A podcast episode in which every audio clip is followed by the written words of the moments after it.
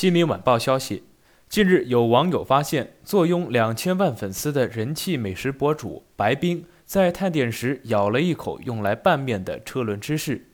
不过几天后，视频中被他啃咬过的车轮芝士仍在继续使用。该网友发文称，不知道多少人吃了这位网红的口水。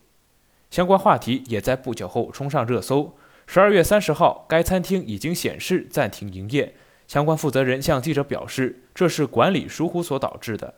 记者看到，白冰在十二月二十二号通过其抖音账号发布了这条探店视频。视频中，白冰对着芝士轮啃了一口，随后又将咀嚼过的残渣吐到了芝士轮旁边。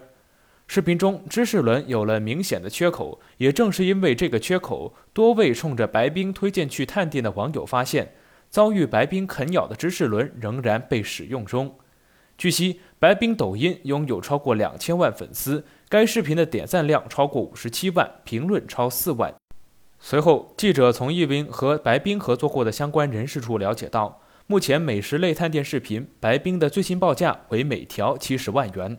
十二月三十号晚上，记者来到了涉事的餐厅，尽管已经是晚餐时间，但店内没有顾客。该店的一位诚信负责人表示，由于此次事件，餐厅三十号暂停营业进行复盘。诚信负责人续称，白冰啃咬芝士轮后，团队要求芝士轮不再使用，但由于管理疏忽，工作人员将白冰啃咬的部分切去，并用酒精消除后继续使用，直至被顾客发现才知道。